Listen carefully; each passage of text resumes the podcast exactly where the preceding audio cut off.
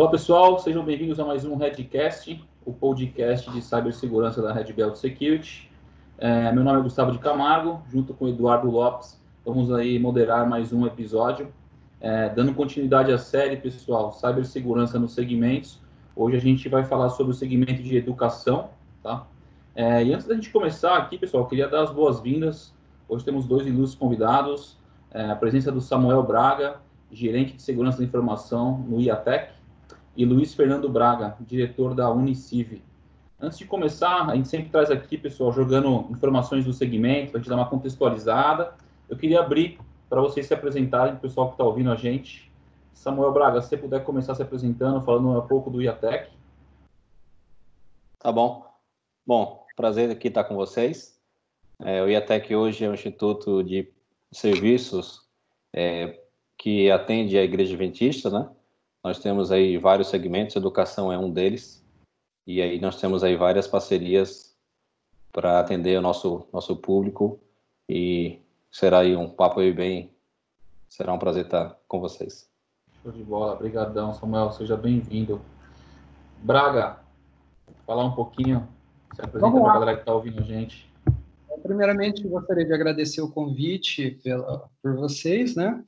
Ah, eu represento hoje, eu sou o diretor da Uniciv, e a gente já está com dois anos de instituição. Começamos com pós-graduações, exclusivamente na área de TI. Começamos há dois anos com duas pós-graduações, uma na área de gerência de projetos e outra na área de ethical hacking e cyber, cybersecurity, né? Então, são as pós-graduações, assim, que pelo tempo a gente tem mais alunos. E quer queira, quer não, né? É, combinando com a empresa de vocês, hoje a área de segurança da informação está sendo uma das mais procuradas. Nosso produto, nosso carro-chefe é a pós-graduação de hacker. com certeza, show de bola. Sejam bem-vindos aí, pessoal. Acho que o assunto vai ser bem legal. É, são, são duas, duas instituições de ensino, né? É, o IATEC tem diversas, diversas frentes, também tem a questão de instituições de ensino, e o legal é que elas são focadas em tecnologia. Então, o assunto aqui acho que vai ser, vai ser, vai ser bem divertido. Pessoal, antes de começar, eu passar a bola aí para quem realmente aqui a gente quer ouvir hoje, a falar que são os nossos amigos aqui, queria só contextualizar, assim como a gente vem fazendo com os segmentos. É, hoje eu não vou trazer número de educação, acho que a gente não precisa fazer muito número de educação. Acho que é bem claro para todo mundo, né, sem sombra de dúvidas aí, que a educação é um dos aspectos mais importantes para o país. Né? Então, se a gente tem, se a gente, quando a gente olha para os países desenvolvidos, é pura e simplesmente porque eles investiram muito em educação. Então, enfim, esse é o único, a única, a única, o único número que eu quero trazer aí, na verdade não é um número, mas enfim, chancelar essa questão aí, enfim, invistam em educação, tá? E assim como a gente fez em todos os outros segmentos, obviamente que eu vou falar do pilar de digitalização, né? É, então, a gente, de novo, não vou repetir muito aqui, mas a gente sempre entende que muito digitalizado tem que ter segurança. Se não tem segurança numa, num segmento muito digitalizado, com certeza vocês vão ter problemas aí de, enfim, de vazamento de dados e por aí vai, tá, pessoal? E quando a gente fala de digitalização, aí eu vou trazer um número aqui só para vocês terem uma ideia. É, segundo um, um, levantamento do Gartner, tá? É, a gente olha aí o pilar de, de digitalização globalmente falando, a educação primária e secundária é o segundo segmento com maior nível de digitalização globalmente falando, tá? Então, poxa, a gente fala assim, caramba, educação então investe muito em digitalização? Sim. Só para você ter uma ideia, está logo abaixo do segmento financeiro, que é o que mais investe, e logo abaixo do segmento de educação, tem o segmento de comunicação. Ou seja, o segmento de educação é um segmento que investe muito em digitalização, tá? Então, contextualizar isso daqui, porque com certeza a gente vai conseguir tirar muita informação em questão de cibersegurança dos nossos amigos aqui. E eu acho que para a gente dar um pontapé aqui e, iniciar a, a, conversa aí de cyber, eu queria puxar justamente a questão do EAD. Né? Então, a gente está no momento, é, é, a todo mundo aí em casa, completamos três meses praticamente é, enclausurados aqui. A gente fala muito da questão da transformação né, da, da, da, da do usuário, né, user experience. Tanto, hoje, a gente, de novo, vou falar isso daqui, vai ficar meio chato, mas ah, todo mundo pede é, carro pelo aplicativo, faz compra pelo aplicativo, é, vê a melhor rota pelo aplicativo, é, e, poxa, a gente já vê a questão do IAD crescendo muito nos últimos anos, e eu acho que a forma de consumo das pessoas pós essa pandemia, com certeza vai se transformar ainda mais, é, e eu entendo que o IAD é um negócio que vai dar uma decolada muito forte. Eu aí, enfim, tenho diversas é, é, eu e acho que todo mundo que está ouvindo a gente aqui é, é, consome muito, muita informação na internet, né? Tem, hoje tem muito curso legal, tem muita coisa boa. E o ponto que eu quero conversar aqui do EAD, né? Que, EAD, né? Que é a escola à distância. O que, é isso, galera? Assim, o ponto que eu queria trazer é, se a gente tem muita informação lá na nuvem ou, ou enfim, onde, onde, onde você quer que esteja, qual que é o nível de segurança, qual que é a preocupação de segurança em cima desses dados, né? Quando a gente fala aqui de instituições de ensino, a gente fala, a gente pode fazer um, um deparo aí muito a questão da Lei Geral de Proteção de Dados, que tem muito dado sensível sobre os seus alunos, né? É, onde mora, quem é, CPF, RG, nome do pai, nome da mãe, enfim, todas aquelas informações que caem em cima da lei, vocês têm elas é, é, e, e, com certeza deve ter uma preocupação muito forte em cima disso. Eu queria trazer esse, esse gancho do, do, do para a gente poder começar por aqui. Eu acho que aí o Braga da Unicid pode começar falando um pouquinho. Ele comentou, né? Uma instituição começou aí há dois anos, 100% EAD, né, Braga? Me corrija se eu estiver falando alguma besteira. É, e eu acho que com certeza tem muita, muita preocupação em cima desse, desse tema. Podemos começar por aqui, Du? Acho que a gente dá um pontapé legal aí para a gente trazer... Perfeito, Gu. Perfeito. Já, você já vai direto no, na veia ali, né? Vamos lá um pouco. Então... De contextualizar algumas situações que, vamos dizer, até onde a gente chegou no EAD no Brasil, né? É, primeiro que hoje, hoje dia 18 de junho, infelizmente o nosso ministro da Educação, ele, ele caiu, né? Assim como outros ministros. Eu digo assim, uh, infelizmente, por quê? De longe eu sou defendo algum partido político, alguma situação. Mas esse é um problema que a gente tem no Brasil há muito tempo, diferente dos outros países, como você havia comentado. É, toda mudança de governo é, acontece uma mudança de ministro da Educação. O que, que acontece? Qual o problema disso daí para nós brasileiros, tá? Todo ministro que muda, né, ele quer fazer do jeito dele, ele quer trazer os funcionários dele, entendeu? Ele quer mudar a educação, ou seja, a gente acaba nunca tendo um plano para a educação continuada. Tá? Isso daí é muito ruim para a gente, brasileiro, entendeu? Enquanto muitos outros países né, mais desenvolvidos, eles já têm um plano de educação continuada, né? mesmo mudando o governo, assim, entendeu? É, todo aqui, infelizmente, todo todo ministro, quando entra, quer fazer do jeito dele, né? quer fazer de um jeito diferente, tá? Então, isso daí, assim, é um pouco ruim para a gente, né? E quer queira, quer não, a pandemia pegou todo mundo de surpresa, todos os setores. Né? Ninguém achou que ninguém achou que se alastraria tanto assim e que, que teria consequências em todos os setores, tá? Então, é, para você ter uma ideia, uma das últimas portarias que o, que o ministro deixou, tá? Uma portaria de ontem, inclusive, é que todas as instituições de ensino superior elas estão liberadas a ter todas as atividades em EAD até o final do ano, ok? Por quê? Porque estava naquele, naquela conversa assim, não, mês que vem retoma as aulas presencial, mês que vem retoma, estava todo mundo esperando para agosto estar tá retornando as atividades presenciais em todas as instituições de ensino superior do Brasil. E com essa portaria de ontem, ficou definido que até dezembro não temos aula presencial. Na minha opinião, foi uma ação é, importante para a gente é, evitar a aglomeração, evitar tudo que possa transmitir, né, ser fator de, de transmissão da, do coronavírus, tá? Né? A gente sabe que é, é difícil para todo mundo, né? A gente está com nossos filhos estão estudando em casa com a gente. Para mim é um privilégio ver meu filho poder estudar comigo, né? Mas nem todo mundo consegue ter, nem, nem todo mundo está conseguindo se adequar a isso, né? E gostaria de dizer também que os professores são uns guerreiros, porque. Não, são, são demais, são demais. É, todo mundo está passando uma situação diferente, difícil. É, imagino que tá, tá uma coisa bem puxada. Mas só para a gente né, tipo, se atentar ali ao, ao quesito mesmo de segurança da informação. Braga, o que, que, que, é, você... É eu queria dizer. Por quê?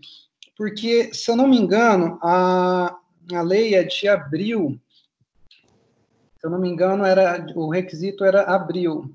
Em abril, todas as instituições de ensino superior teriam que ter os documentos digitalizados, tá?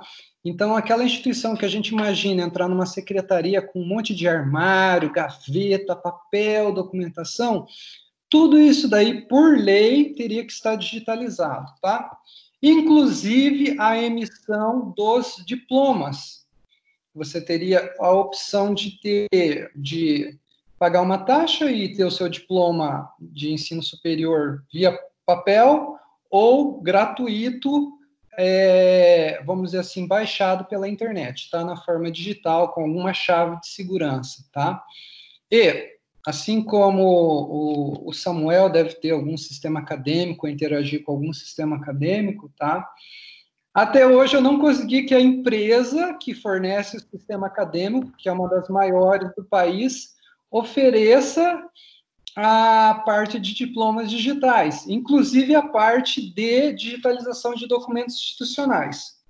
Como hoje nós trabalhamos? Hoje nós trabalhamos com essa parte de, de, de documentação digital via Google Drive. Nós temos uma conta particular, né? não é uma conta gratuita, nós trabalhamos com isso daí, mas até o momento é, não encontramos nenhuma a, ferramenta ou empresa que garanta a segurança de dados essas situações. Por quê? Porque a gente está falando de digitalização de documentos, só que a gente tem que pensar o seguinte: eu me formei em 1995, tá?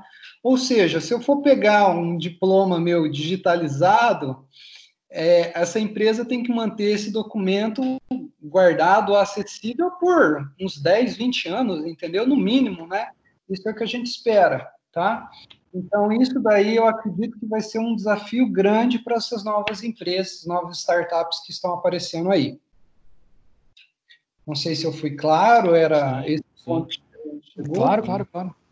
Acho que o, o, a questão aí da digitalização realmente é um problema, mas quando a gente fala, é, hoje, é, você comentou, né, você está formando hackers, né, você forma hackers, é uma, uma das frentes, você comentou que é uma das frentes que mais cresce, né, é, quando a gente fala dentro de uma instituição é, que é 100% digital, que está formando um monte de hackerzinho, é, com certeza esses caras tentam atacar, obviamente, né? Tentam, claro, o ambiente. Testam ali o ambiente a todo momento, né? É, qual que é a preocupação hoje de vocês em relação a isso, né? Qual que é o... E principalmente para vocês estarem 100% digitais, né? E os nossos alunos, quando não tinham nada para fazer, ia lá derrubava meu site, tá? Eu adorava isso. ai, ai, ele aprende, ele aprende, ele quer aplicar na prática, né? Onde eu vou aplicar? No site da Uniciv, entendeu? Então nós precisamos, aí nós precisamos adotar uma série de medidas de segurança no nosso site que não tinha, né? É, para evitar essa situação, tá? Mas hoje nós estamos fazendo uma parceria com uma empresa que ela vai disponibilizar 30 máquinas é, mensais para os nossos alunos estarem é, atuando, né? Ou seja, para ele não derrubar nenhum site de ninguém, para ele derrubar o site dessa empresa que a gente está contratando. Cenário, um cenário controlado, show de bola. E você, meu amigo, Samuel? Opa, eu, eu vou continuar até no assunto do laboratório, porque isso é um tema bem engraçado, né? Aqui nós lidamos aí com algumas situações. Quando a gente se fala do nosso cenário, a gente olha também para outros países da América do Sul. Então, no nosso, no nosso, quando a gente olha dentro de casa, a gente tem aí oito países. E aí é, são espalhados com 16 regionais. Essas regionais têm esse contato diretamente com, com as escolas. E aí eu tenho um, um público, muitas vezes, para a escola infantil, e aí você tem uma interação com o laboratório muitas vezes bem limitada, né, até pela idade, e a gente vai crescendo e vai começando a interagir. Quando você mencionou dessas, dessas demandas e assuntos de TI dentro da sala de aula, o aluno vai realmente querer fazer, né? Então, é, a, a, gente olha, por exemplo, essa parte de segmentação de rede, isso aí é muito importante, ter essa rastreabilidade do, dos acessos, separação do que, que é é, a parte acadêmica, né, corporativa, do que, que é o acadêmico ali no dia a dia do aluno. Então, cada vez mais essa segmentação e esse, esse cuidado é eminente aí em todos, em todos os segmentos, Mas, né? Samuel, Luiz, uma pergunta, vai. Se vocês estão ali, né, dando treinamento para futuros ethical hackers e daí em diante, se tem um prodígio ali que realmente consegue fazer uma invasão, derrubar algum sistema, É, vocês veem ele com bons olhos ou tipo é um cara que vocês olham e falam deu algum problema? Como que como que é esse, essa conduta lá interna? Bom, a, independente de ser da área de, de, de segurança da informação, né, é, é, sempre importante valorizar qualquer prodígio da área de tecnologia da informação, entendeu? Então, a, quando eu lecionava presencialmente, nós tínhamos a. Não sei se vocês lembram, se é da, da época de vocês, mas tinha um jogo chamado CS, Counter-Strike, ok? Opa. E aí você chegava para dar aula, né? Lá no laboratório de informática, e você ficava lá na frente, você não tinha acesso ao PC dos alunos, né? E aí o fundão chegava lá e espetava o pendrive, né? E fazia uma rede interna de Counter-Strike no meio da sua aula, né? Então eu tinha duas, duas situações a fazer. Uma repreender os alunos e outra, eu sou formado, meu mestrado, meu doutorado é na área de desenvolvimento de games, de realidade virtual e aumentada. Eu chegava para eles e falava assim, pessoal, melhor do que vocês jogarem videogame, é vocês aprenderem a fazer videogame, tá? Perfeito. E isso aí eu ganhava os alunos, né? Então, sexta-feira, toda sexta-feira à noite, a gente monta um grupo de desenvolvimento de games na instituição que eu lecionava, tá? Então, o que eu quero dizer é o seguinte, é, todo aluno que se espera, todo aluno que tem uma, uma estrelinha, alguma coisa assim, ele não tem que ser desmotivado, muito pelo contrário, né? A gente tem que motivar mais ele ainda, tá? Exato. É, exato nós já tivemos, eu já tive aluno na graduação e ele uh, fez, cursou a pós-graduação. Eu dei a pós-graduação para ele estudar, entendeu? Porque eu acredito muito no potencial dele, entendeu? É, eu acho que a gente vive, a gente, exato, e, e, assim, Braga, a gente vive um momento aí, a gente falando em muitos podcasts, que é a questão de, é, tem muita vaga aberta e poucas pessoas é, qualificadas, né? Então, assim, Sim. quando a gente vê uma instituição com foco em tecnologia, ambas as instituições estão aqui, é, eu acho que aí para quem está ouvindo a gente é um momento de, de, enfim, ou se profissionalizar ou até de vocês se conectarem com essas empresas, que, enfim, não estou falando só da gente, é todas as empresas hoje praticamente tem vagas aí de, de cibersegurança. Então é legal para poder fazer esse convênio, né, e conectar trazendo esses esses esses esses, esses experts que o Eduardo comentou. Um ponto que eu queria trazer aqui, até para poder conectar com o que o Samuel comentou, é, em relação a, a, a, laboratórios e tudo mais, né? A gente vê uma característica no mundo acadêmico, é, é um mundo bem diferenciado, né? A Red Belt já tem parcerias aqui com algumas instituições do, do setor acadêmico, a gente executa alguns projetos do setor acadêmico. O setor acadêmico ele, ele é um setor que ele, ele, ele, preza muito pela questão do intercâmbio e conhecimento, né? Ou seja, é, tem muito laboratório interconectado? É, tem muita informação, e quando eu falo laboratório, eu não estou falando só Brasil, estou falando laboratórios no mundo inteiro tem redes né, que se conectam no mundo todo. É, e a gente sabe que essas pessoas, esses, esses, esses jovens aí, enfim, que estão tão, tão, ah, entrando nessa, nessa, nessa nova fase, é, tem um grande desafio aí de tentar, enfim, se conectar e, e, e buscar informação para todo quanto é lado.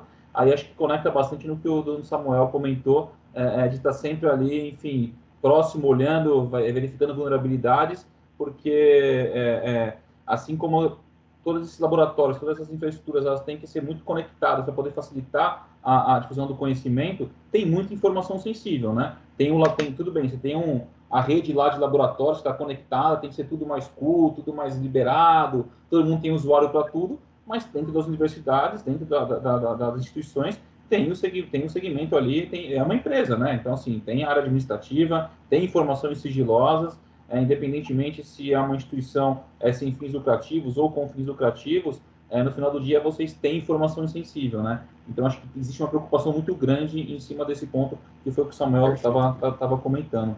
Então acho que contextualiza esse, é, esses pontos. Eu queria, eu queria fazer uma pergunta, lá, né? Porque, é, a, gente, a gente vê né, bastante, gente, a gente está vindo né, de, de, um, de vários episódios né, do nosso Redcast, uh, falando de segmento e daí em diante.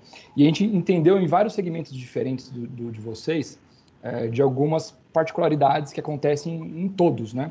E uma particularidade que é, sai na mídia, sai sobre ataques daí em diante, é que o roubo, né, uh, o vazamento de informação ou o roubo, a invasão em si, ela acaba acontecendo aí 70% das vezes, ou até um pouquinho mais, de roubo interno, seja de forma intencional ou não. Né? Quando a gente fala de forma não intencional, é aquela cópia de achar que é próprio, que é dono daquele documento, daquela, daquele trabalho que foi realizado dentro do, do atual trabalho dele. E o cenário de vocês é um pouquinho diferente, né? Na minha visão. Aí eu gostaria que vocês me corrigissem se é ou não, porque uh, vocês possuem hoje uma grande infra interna, claro, né, para prover acesso para todos os alunos, para todos os professores, para todo o corpo docente. E a partir daí vocês também uh, fazem treinamento de ethical hackers, de pós em cima disso, daí em diante. E esses alunos eles acabam testando o ambiente variavelmente, muitas vezes ao dia. Uh, e eu gostaria de entender como que é o dia a dia de vocês, né? Vocês acabam se preocupando muito com a invasão externa, com a invasão interna, com o monitoramento em cima de ferramentas do ambiente para monitorar o ano, né? Assim, falar um pouquinho mais do dia a dia de vocês, porque isso acaba sendo uma curiosidade, tipo, bastante minha, mas que várias pessoas estão escutando a gente, para entender de fato é, como que é uma monitorar uma infra onde você tem aí diversas unidades espalhadas, diversos alunos testando. E eu entendo que se vocês pegarem também um aluno testando a infra de vocês, vocês não expulsam esse aluno, né? Porque você tem que incentivar. Diferente se for um funcionário, você você pega ele, né, pegando, tentando fazer alguma roubo de informação, você fala, opa, calma aí, o que está acontecendo aqui dentro? Como que é o dia a dia? Como que é? Samuel, se puder iniciar fazendo, por favor. Posso, posso sim. É, até pegando um gancho aí no, no, quando a gente pega esses, os talentos, né? é, geralmente quando vem e chega até a gente, já também passou por todos os outros níveis que a gente mencionou anteriormente. Então, o meu dia a dia está nessas regionais. Então, quando chega até mim, já já a bolha já está quase estourando. Então, é, a preocupação nossa justamente é ter esse olhar durante as VPNs, esses interlaços que nós temos é, entre a, a, a área é, de educação. A gente tem sim um, um olhar de externo em relação a produtos que estão publicados. Então, é, o meu olhar hoje ele é 50% nos dois, porque tenho muito tráfego interno e também tenho muito tráfego externo. Então, as ferramentas aí de monitoramento têm sido aí um diferencial é, para a equipe, até trazendo também uma, uma situação interna. É, quando nós trouxemos a área de segurança dentro do Instituto, nós temos aí, vamos fazer agora um ano é, de segurança e formação, o nosso estratégia foi trazer algo e operacionalizar internamente para depois começar a ter esse, esse olhar aí externo, né? E aí começa a ter uma, uma, invasão, começa a ter um ataque, e a gente precisou se antecipar alguns itens, nem que se fosse para enviar recomendações, enviar cartilhas, mas a gente teve que antecipar vários movimentos, porque tinha um departamento agora interno e precisávamos também é, trazer um pouco aí de estratégia operacional na área de segurança. Muito bom. Ok, eu vou complementando o colega, vou citar algumas coisas assim, né? A gente já viu, assim, não aconteceu com a gente, mas a gente já viu instituições parceiras, tá? O que acontece muito, ah, pessoal, é que a gente vê que as instituições de ensino, elas investem pouco assim na área de infraestrutura de TI ou até mesmo em um laboratório de informática. Por quê? Porque é um produto que deprecia muito rápido, né? Todo mundo sabe que nós da área de tecnologia, né? Esse produto ele tem que ser trocado ou atualizado constantemente, né?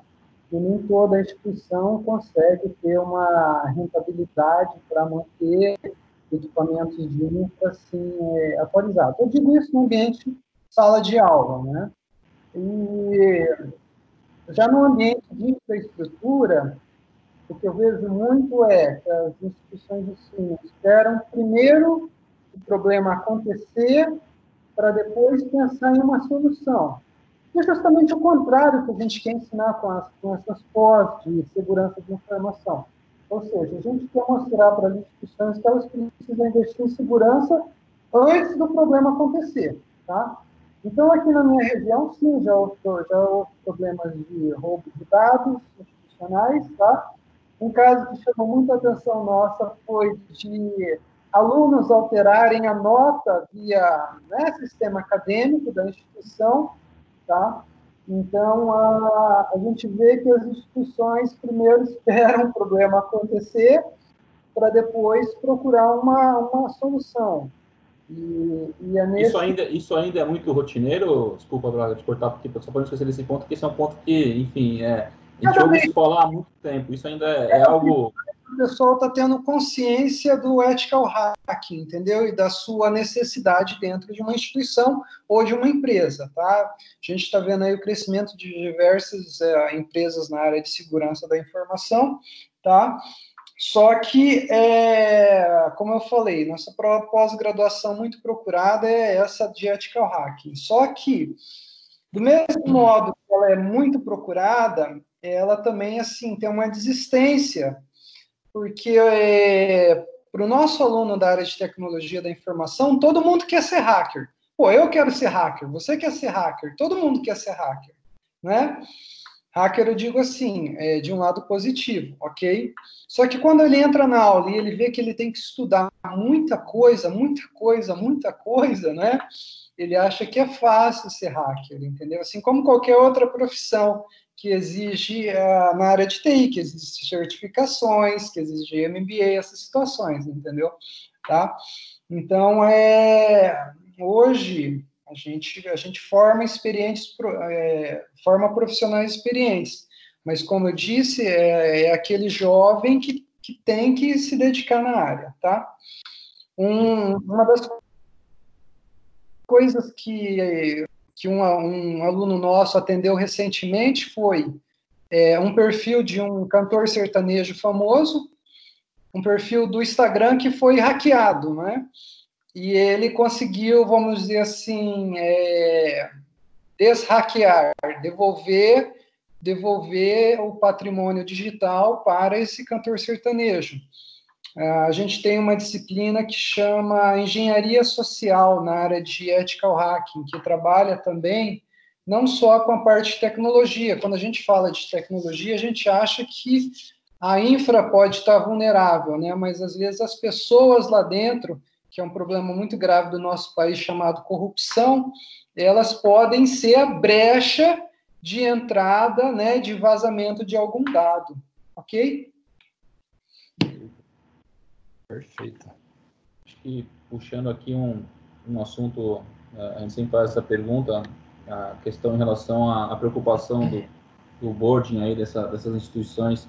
É, enfim, a gente entende que vocês estão trabalhando para formar pessoas de tecnologia, é, tem que incentivar, foi o que o Dudu falou, né? Pô, quando tem um prodígio lá dentro, diferente de quando você está dentro de uma empresa que você fala, chama o cara e fala, meu amigo, isso aqui você tá, você é maluco, isso aqui não pode acontecer aqui dentro, mas você tem que puxar, é, o, o aluno você puxa para o outro lado, né? Putz, meu, esse cara que está se dedicando, enfim, é, é, tem um, um, um, outro viés. Mas saindo um pouco do lado é, acadêmico, vai, digamos, das instituições, e olhando para o lado empresa das instituições, né? Que no final do dia, de novo, independentemente se não, se, se não tem fins lucrativos ou que tenha fins lucrativos, né? É, independentemente se a empresa tem fim lucrativo ou não, ela precisa parar de pé, né? ela, precisa, ela tem que ficar no mínimo no zero a zero, porque senão, enfim, é, é, é, não, não, o negócio não, não, anda. Qual que é, na visão de, de vocês, é, que estão ali é, é, olhando para a segurança, enfim, qual que é a, a, visão de vocês em relação à preocupação né, e o approach dos, dos, dos do, do boarding, do, dos C-levels, dos diretores de alta patente aí, em relação à cibersegurança? Eles, é, vocês veem essa preocupação do dia a dia? Existe é, reuniões aí para poder falar sobre esse tema? E de novo puxando o que a gente comentou lá no comecinho, principalmente falando da Lei Geral de Proteção de Dados, né? E se a gente pegar lá a lei e começar, a gente, não, é, não é falando da lei aqui, mas se a gente pegar os pontos da lei, eu tenho certeza absoluta que vocês têm todas as informações em que a lei fala que a gente tem que se preocupar e tem que resguardar sobre essa informação, né? Então, de novo, esquecendo um pouco do lado acadêmico trazendo um pouquinho a parte institucional é, da, da, do segmento de vocês, é, como que funciona isso? Existe essa preocupação? O boarding está perto? É uma discussão do dia a dia? Não é? é ou está preocupado lá só em vamos vender os cursos ou vamos entregar o que a gente tem que entregar? Se vazar, vazou? Enfim, eu imagino que não, mas queria ouvir um pouquinho de vocês aí. Não sei se o Samuel tem alguma coisa para poder trazer em relação lá do, do, do, do Oiatec, não vou errar. Iatec. É, isso, Oiatec. É, temos, temos sim. Nosso amigo Braga. A gente conversa muito e a gente tem alguns assuntos bem delicados aí. O Xará também tocou em um ponto aí da essa parte do fator humano, né? muitas vezes o, como a gente lida com as informações, né? Como a gente trata, e aí a gente conversou também um pouquinho mais sobre os armários que ficam nas escolas. Então, além da, da preocupação em investir em ferramentas, que esse sim é um custo mais alto, né? A gente tem, se a gente for padronizar todas as instituições e colocar aí ferramentas que precisamos colocar em, em, em último nível de tecnologia, o investimento vai ser muito alto, né? Então, a gente começou a mapear alguns itens que são mais críticos em relação a, ao negócio né, de, cada, de cada segmento, de cada público de, da área escolar, seja infantil, e aí é, escolas que são bem específicas né, e, e locais. É, nós temos aí instituições e, regiões que são mais é, vantajosas né, em relação a, a se estar perto de uma capital e tem outros, outros locais que estão no interior e aí não tem tanto recurso de alunos então, a gente precisa aí trabalhar como uma rede para equalizar é, esses investimentos. E aí, o fator realmente diferencial tem sido é, ter treinamentos e materiais para conseguir é, elaborar e, e, disseminar conhecimento para professores e aí, orientadores, que eles realmente lidam no dia a dia e eles vão saber o calcanhar onde está apertando, onde não está. E aí, esse é um diferencial que nós estamos aí trazendo como estratégia. Muito bom, muito bom. E, e, e, aí, enfim, resumindo o que você trouxe aqui, então, existe uma preocupação, obviamente, do time lá de cima em relação à segurança desses dados. É, enfim, você tem que capilarizar a, as instituições e tudo mais, mas existe aí uma preocupação de onde estão, como está sendo trafegado, enfim, é, vocês investem em tecnologia, a gente sabe disso, é, é e, e, é legal saber, a gente vem falando bastante dos segmentos, né, Edu? A gente vê cada vez mais é, é, o C-Level aí preocupado com, com esse tema, né? Não só preocupado, é é um ponto que a gente, eu vou puxar lá uma frase é, é que, que, a gente fez no nosso primeiro Redcast, é, como aí, sei lá, na, nem lembro mais quantos episódios a gente já rodou, mas a gente teve aqui o presidente do, do Banco Neon, ele comentou o seguinte, né? Ele falou, não sei se tu vai lembrar, mas foi um negócio que marcou bastante. Eu, não sei se foi porque foi o primeiro, mas foi uma frase que eu achei legal ele falou assim, puta, cara, eu gosto, eu, eu gosto muito de reunião que a gente vai, que a gente vai discutir lá o quanto a gente está crescendo, é, o quanto a gente vendeu a mais, o que a gente bateu da meta. Ah, beleza, não bateu uma meta esse mês, puta, beleza, o que a gente pode fazer para mudar e para bater a meta no mês que vem, né? Ele falou assim, cara, é, e a gente também tem que discutir, não que seja um assunto legal a discussão, mas a gente se proteger. Como que a gente se protege? Porque uma, um, a comparação que ele fez foi o seguinte: se eu entro numa reunião, estou lá com o meu time comercial e a galera não bateu a meta, legal. Então a gente errou aqui na estratégia, vamos mudar a estratégia e o mês que vem a gente bate a meta. Agora, se a gente senta numa reunião, o time de segurança, para virar e falar assim: olha, o nosso dado vazou. A gente tem lá X milhões de informações vazadas. Pode ser, e com a lei tornando, se tornando real aí, né? Pode ser que não tenha o que seja feito mais. Você já perdeu aí a, a, a, a, questão da marca, né? Então, assim, a reputação do, do negócio. Hoje, com a questão da digitalização, eu estou fazendo um curso aqui, putz, meu, eu tive meus dados vazados naquela instituição, puta, cara, tem uma outra instituição que também é tão boa quanto é, é, e, e, e, me dá esse tipo de, de, de, treinamento, putz, a galera muda, né? Assim como a gente muda de... Antigamente a gente estava aí focado em quatro, cinco bancos do Brasil e olhe lá. Hoje, quantos bancos tem no Brasil? Então, assim, puta, me atendeu bem aqui, eu vou para aquele. Então, assim, essa é uma preocupação muito grande. Eu acho que vocês têm essa preocupação latente principalmente que vocês formam cara de tecnologia, né? De novo, para aquele ponto. Vocês estão ensinando caras no dia a dia, principalmente o nosso amigo Braga, é, é, ensinando aqui da, da, da Uniciv, ensinando caras a invadir, caras a, com tecnologias de, de, de intrusão, enfim. É, no seu lado, Braga, isso é, um, é uma dor quando a gente fala do lado institucional e não do lado, do lado aí de, de, de enfim, mais voltado para o negócio, o negócio quando eu digo o lado, o lado acadêmico, né? Desculpa. É, vamos lá, como você falou de, sobre empresa, né? Eu tenho, tenho uma frase que está rolando muito aí na, na internet: isolamento não é distanciamento. E hoje as tecnologias provêm essa, essa oportunidade para a gente. Então, o que a gente tinha de reunião presencial, hoje nós temos praticamente o dobro de reunião digital, entendeu? Tá? Então, a gente tem os times né? E estão trabalhando em casa, mas é aquele acordo que a gente faz com os funcionários, tem que manter a produtividade, né? Manteve a produtividade, né? Todo mundo trabalha em casa sem problema algum, tá? E como não sei qual empresa anunciou que, que vão que não sei se foi o Twitter, não sei qual empresa anunciou essa semana, semana passada, que os funcionários dela daqui para frente vão trabalhar só home office eternamente, né? Foi um... a XP, a XP fez isso, foi uma das primeiras a fazer isso, né? Colocar todo mundo em home foi, office foi. ad eterno. Entendeu? Então é uma transformação que é, é, vai impactar principalmente no setor de segurança, porque agora eu tenho um funcionário, se ele não tiver um equipamento adequado, com um antivírus, sabe, que, que ele não confunda o pessoal com o empresarial, vamos dizer assim, né, que ele é, essa semana o que está acontecendo muito é aquele Face app, né? Todo mundo está instalando aquela aquele aplicativo que muda seu rosto, né? Só que ninguém viu a implicação negativa dessa, desse, dessa aplicação. Ninguém viu a procedência dele, ninguém viu a questão de segurança e muito menos leu o termo de aceite dele, né? Para todo mundo, para todo mundo de Face app essas últimas semanas, tá? Então, é um funcionário nosso que estiver usando um aplicativo malicioso e trabalhando com ferramentas da empresa, isso é, isso pode gerar problemas, né?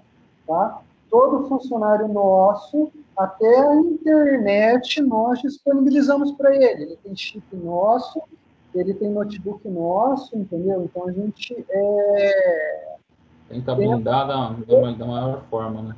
Manter é. assim, é, que ele não misture casa e trabalho. A gente sabe que uma hora isso pode acontecer, mas ele mantendo a produtividade, mantendo principalmente essa parte de segurança, né?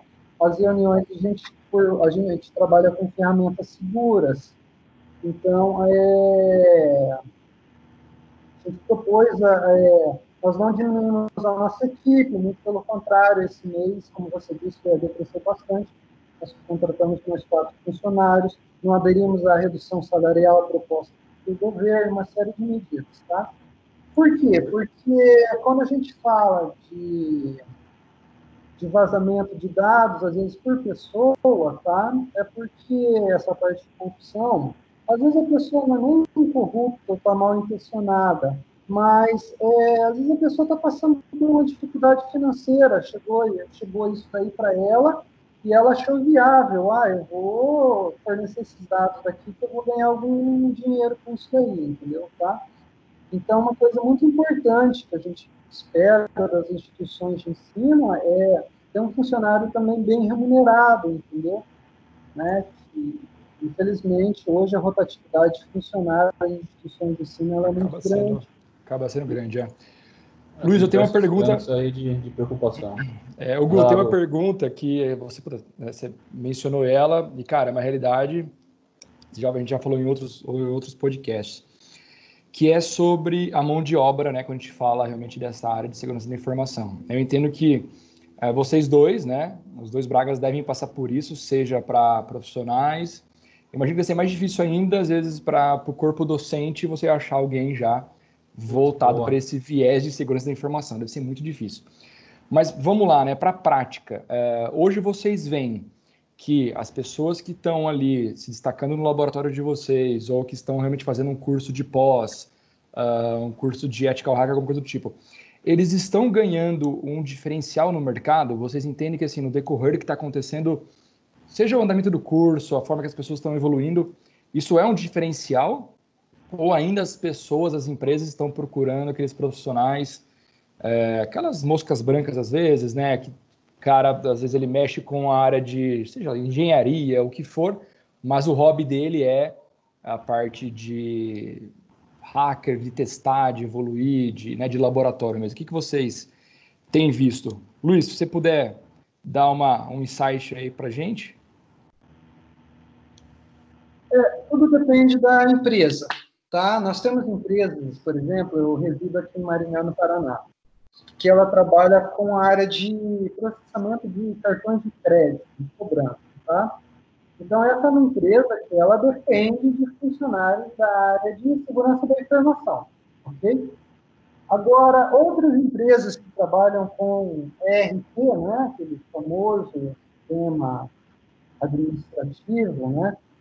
Ah, é, é aquilo que eu falei no começo. É, muitas vezes espera acontecer o problema para depois para depois procurar a solução, tá? Então, Perfeito. o que a gente vê às vezes é um administrador de redes. Existe uma ponte muito grande entre um administrador de redes, um administrador de nuvem, para um cyber security, né? Para alguém da área de segurança de informação e as pessoas não estão, os empresários ainda não estão conseguindo linkar essa informação, tá? Muitas vezes eles acham que um profissional da área de redes ele tem a mesma, é, é o mesmo conhecimento que um, profissional da área de segurança de informação, ok? Então, a, o que a gente vê é muitas, tem, eu tenho muitos alunos que são da área de redes de computadores acabando estudando, fazendo uma pós-graduação com a gente, justamente para complementar esse conteúdo, conteúdo que é, às vezes não é ensinado em faculdades, entendeu? Que muitas vezes tem que buscar fora, tá? Perfeito. Por nós sermos uma instituição é, 100% online, nós conseguimos trazer professores é, do país todo para lecionar, tá? Então, a gente tem profissionais até da área do governo, entendeu? É, uh, profissionais da área, se não me engano, tem um profissional que ele é conselheiro de segurança de informação dos órgãos públicos de São Paulo, entendeu? Então, a gente consegue trazer profissionais diferenciados para estarem oferecendo, a, oferecendo as aulas para esses profissionais que não têm essa qualificação na área de segurança da informação. Tá? Perfeito, perfeito. Quando é Samuel. E você, é. Samuel? Ah, hoje a gente vê um reflexo. Né? A gente for olhar hoje no LinkedIn a quantidade de vagas que tem na área de segurança e a, a, demanda de, que tem né, das empresas, todas anunciando. Então, quando a gente olha para o retrato e pensa, vou, tem uma vaga, né? Contrato de fora alguém pronto, seja aí para um SOC, seja para a área inicial da área de segurança ou conseguir desenvolver internamente, Acho que esse é um grande desafio. É, aí o gap nas empresas tem sido bem absurdo, né? É, e esse realmente é o desafio, você conseguir chegar no equilíbrio, né? Entre o que eu preciso de qualidade, o que eu preciso ter entrega, o que eu preciso acompanhar bem de perto e o meu recurso, né? Acho que não tem para onde correr, que nem o Gustavo mencionou no final do dia, não tem que dar no zero a zero, é o, é o mínimo, né? Então, realmente tem que olhar o, o orçamento necessário e o que você precisa investir. Então, quanto eu vou custar em ferramenta, seja pago, seja free. Então, existe aquele sempre pronto, aquele capex e opex, né? É, isso nunca fica fora, né? Ah, você só comprar e pagar uma ferramenta paga não é tudo, não é garantia de nada. Você pode fazer uma regra errada e você acha que está seguro e não está. Então, é, a gente tem que ter esse olhar atento, sim, e, e para quem muitas vezes está na TI não tem ninguém da segurança e não tem quem, quem fazer ou não tem essa definição, precisa, assim, é, tipo, assim como a gente tem a discussão de LGPD de que está muito longe, mas vai chegar, sim. a área de segurança não tem para onde correr. Então, a gente tem visto aí esse boom de invasões e ataques, então a gente precisa ter, ter esse olhar in-house e fazer retratos aí, muitas vezes semanais, para como nós estávamos e como nós estamos e onde queremos chegar. Show de bola, meus amigos. Galera, infelizmente vou ter que puxar aqui para o final. A gente bateu aí já os, um, um, tempo, um tempo legal de conversa, aí passando uns 40 minutos. Queria agradecer é, é, mais uma vez a presença é, é, é, do Samuel. Samuel, muito obrigado pela participação, pelo, pelo, pela, pelas informações que trouxe aqui para a gente. Sempre é legal ter, as pessoas do outro lado da mesa aí é, gerenciando aí, né, a questão de segurança de informação no, no, no IATEC. Luiz Fernando Braga, diretor da Uniciv, também gostaria de agradecer a presença de vocês. Passo aqui para vocês, enfim, deixar as considerações finais para quem está ouvindo a gente aí. Se você quiser começar, Braga, sinta-se à vontade. Braga, quando eu falo os dois Agora aqui, ferrou, os dois cara. são Braga, é, exatamente. Vamos para o Uniciv. Uniciv, deixa aí os seus considerações finais. Agradece aí a poder estar tá divulgando, né? A gente acha que isso é uma informação, essas são informações construtivas, inclusive até para o jovem decidir a carreira dele, né? O que ele está pensando em seguir daqui para frente, né? Quer queira, quer não, nós que somos da área de TI, nós, nós nunca paramos de estudar, né? Se a gente parar de estudar, a gente fica para trás, tá? Nós estamos falando aí de uma área é, nova, praticamente nova comparadas com as outras, né? E ela surgiu por diversas necessidades. Então, eu agradeço aí poder estar tá, poder tá divulgando um pouquinho, falando um pouquinho, né, sobre o que a gente faz. E também é, peço a vocês que possam, que podem disponibilizar meu e-mail para os interessados aí, tá? E entrarem em contato com a gente se tiverem mais alguma dúvida. Nós temos aí diversos professores e coordenadores que são renomados na área. Nosso, nosso coordenador da pós de Ethical Hacking é o professor Júlio Oliveira Della Flora, praticamente o maior hacker da área de segurança, da área de hardware do Brasil, tá? Para mim, da América Latina, é um, é um, é um professor que constantemente é chamado para diversas diversas uh... grande de lá fora. É muito bom. Não sim eu assino embaixo também. Não quem sou eu para assinar alguém embaixo mas assim é um cara fora da curva. Vocês é nosso parceirão aqui gosto muito dele e ele hackeou o CS, tá? Pelo, pelo mouse ou pelo teclado, tá? O quanto ele faz, tá? Enquanto todo mundo pensa que hackear é só pelo computador, assim, né? Digitalmente, né? Ele conseguiu hackear fisicamente, tá? Então, é, se você quiser saber mais sobre essa história, entre em contato com a gente. Show de bola, maravilha, maravilha. Samuel, foi um prazer, foi um prazer estar aqui com vocês quando eu recebi o convite, pensei que ia ser um desafio e é, foi um desafio bem, bem interessante. Educação realmente é um, uma faixa de produto nosso interno, né? E no dia a dia operacional não é fácil. A gente tem aí vários guerreiros que estão no dia a dia na, na frente de batalha e isso a gente precisa realmente valorizar. A gente olha muito sobre essa parte de tendências né, e, e estudos e a gente tem que trazer isso para a lição dentro de casa também. Então a gente mais que a gente está avançado na, em ferramentas, a gente tem que fazer esse dever de casa de fazer esses estudos. É, a gente precisa se aprofundar na área e conhecer realmente essa, esse leque de segurança é muito aberto. Né? Então, é, se você está na área e, e, faça imersão, veja que você está gostando e, e, se dedica, é uma área muito boa, vale a pena. E aí não deixe de ser surpreendido e sim surpreenda o mercado. Né? Com certeza. Falou tudo, meu amigo. Bragas, assim fica mais fácil. Obrigadão, Du, valeu mais uma vez. Valeu, Agradeço a presença de vocês, obrigado pelo papo, ótimo papo. Galera, a gente termina aqui mais um episódio do Redcast. Você que nos acompanha, siga lá no Deezer, Spotify, tu, não, Twitter não, né? enfim, todas as nossas redes aí. E o Twitter, é, Twitter. o Twitter sai lá as comunicações, mas segue a gente no Twitter também, no LinkedIn, Boa. enfim, busquem lá as informações a gente compartilha depois quando a gente põe lá a posta, a gente marca os nossos amigos que participaram, que foi o que o Braga da Unicv comentou, depois peguem lá os, os acessos, procurem para tirar as dúvidas, o Samuel também está aí para poder ajudar vocês, galera. Então, assim, contem com a gente, a gente se vê aí daqui 15 dias. Obrigadão, pessoal, vamos para cima. Valeu!